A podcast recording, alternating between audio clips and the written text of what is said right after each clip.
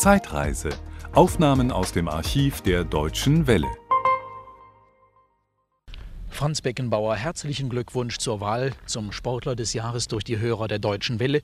Es waren immerhin Zuschriften aus 40 Ländern, die Sie zum Sportler Nummer 1 in Deutschland im vergangenen Jahr gewählt haben. Dazu herzlichen Glückwunsch. Sie sehen also, dass Ihre Tore nicht nur von Millionen Zuschauern in Deutschland verfolgt werden, sondern in Australien, in Amerika, in Asien, in allen Kontinenten der Erde ebenso. Besonders eindrucksvoll waren ja Ihre Tore bei der vorjährigen Fußball-Weltmeisterschaft und ich glaube, dass diese Tore mit den Ausschlag für ihren Wahlsieg gegeben haben. Wie viele waren es eigentlich in England? Ich hatte in England vier Tore geschossen und wie Sie schon vorhin richtig sagten, dass das wahrscheinlich äh, mitunter doch die Tore ausgemacht haben, denn Tore sind nun einmal die Würze des Spiels. Ja, Sie haben natürlich auch anderswo für Bayern München eine riesige Zahl von Toren geschossen. Jetzt stehen Sie wieder im Endspiel um den deutschen Pokal und im Endspiel um den Europapokal der Pokalsieger. Gibt es nun unter all diesen vielen Toren einen Treffer, der Ihnen persönlich die größte Freude gemacht haben, bei dem Sie am meisten innerlich jubeln konnten, weil er irgendeine besondere Bedeutung hatte? Ja, Sie werden jetzt lachen, wenn ich Ihnen sage, dass ich in dieser Saison eigentlich nur im Freundschaftsspielen äh, Tore erzielt habe. Ich habe in, weder im Bundesligaspiel noch in Europapokalspiel ein Tor erzielt, was, wir, äh, was mir äh, voriges Jahr, in der vorigen Saison schon gelungen ist. Aber wenn wir von dem schönsten Treffer sprechen, der mich am meisten gefreut hat, dann war es doch im Spiel gegen die Sowjetunion, wo ich den äh, besten Torhüter der Welt, kann man sagen, Yashin einen versenkt habe. Ja, und an dieses Tor erinnere ich mich sehr genau. Aber im Allgemeinen ist ja Ihre Aufgabe doch eher das Herausspielen von Toren als das Vollstrecken. Dafür haben Sie doch jetzt eigentlich in der Mannschaft den Gerd Müller. Ja, sicher. Wir haben den Gerd Müller und der kann das viel besser als ich, Tore zu schießen. Das hat er auch ja schon bewiesen. Er ist Torschützenkönig und ich hoffe, dass er auch das bleiben wird. Ja, nun habe ich eingangs gesagt, dass man ihre Tore in aller Welt verfolgt und nicht nur bei unseren Hörern, sondern auch bei den Clubpräsidenten. Wir haben gelesen, dass eine Delegation des argentinischen Meisters River Plate Buenos Aires zurzeit Europa bereist, um Spieler einzukaufen. Und neben dem berühmten italienischen Spieler Omar Sivori und neben Karl-Heinz Schnellinger stehen auch sie auf der Einkaufsliste der Argentinier. Was möchten Sie Sie dazu sagen? Haben Sie prinzipiell den Wunsch, aus Deutschland wegzugehen, um, wie Ihre Kameraden Haller, Schnellinger und vielleicht auch Brülls, draußen das ganz große Geld zu verdienen?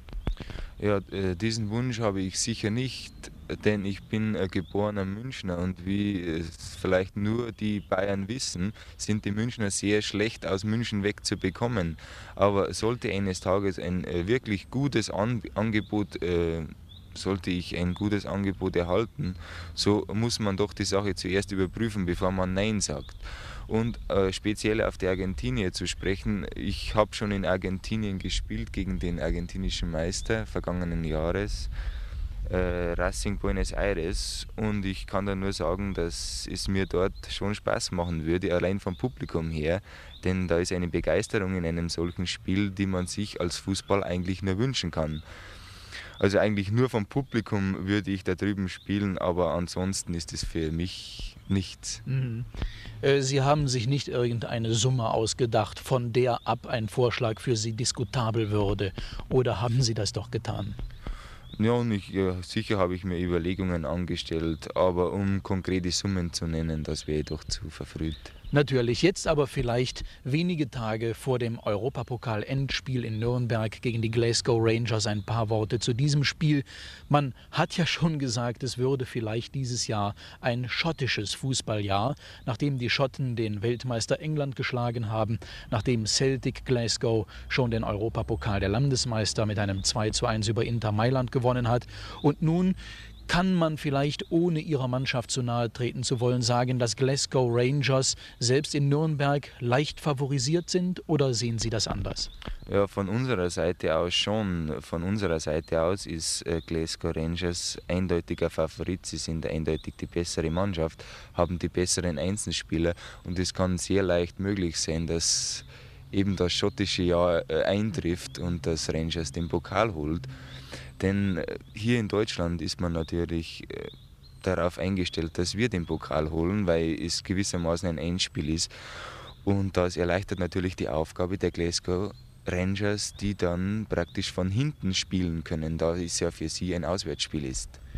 Ich brauche nicht zu sagen, dass wir Ihnen alle die Daumen drücken für dieses Endspiel und Ihnen ganz persönlich für Ihre weitere Karriere. Alles Gute und hoffentlich können unsere Hörer draußen in der Welt noch oft über unsere kurze Welle gute Nachrichten über Ihre Spiele hören.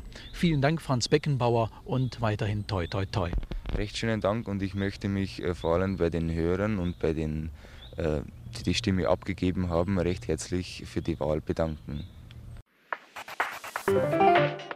Das war ein Podcast aus dem Archiv der Deutschen Welle. Schön, dass Ihnen das Angebot gefallen hat. Empfehlen Sie uns doch bitte weiter. Deutsche Welle. Mehr unter dw.com.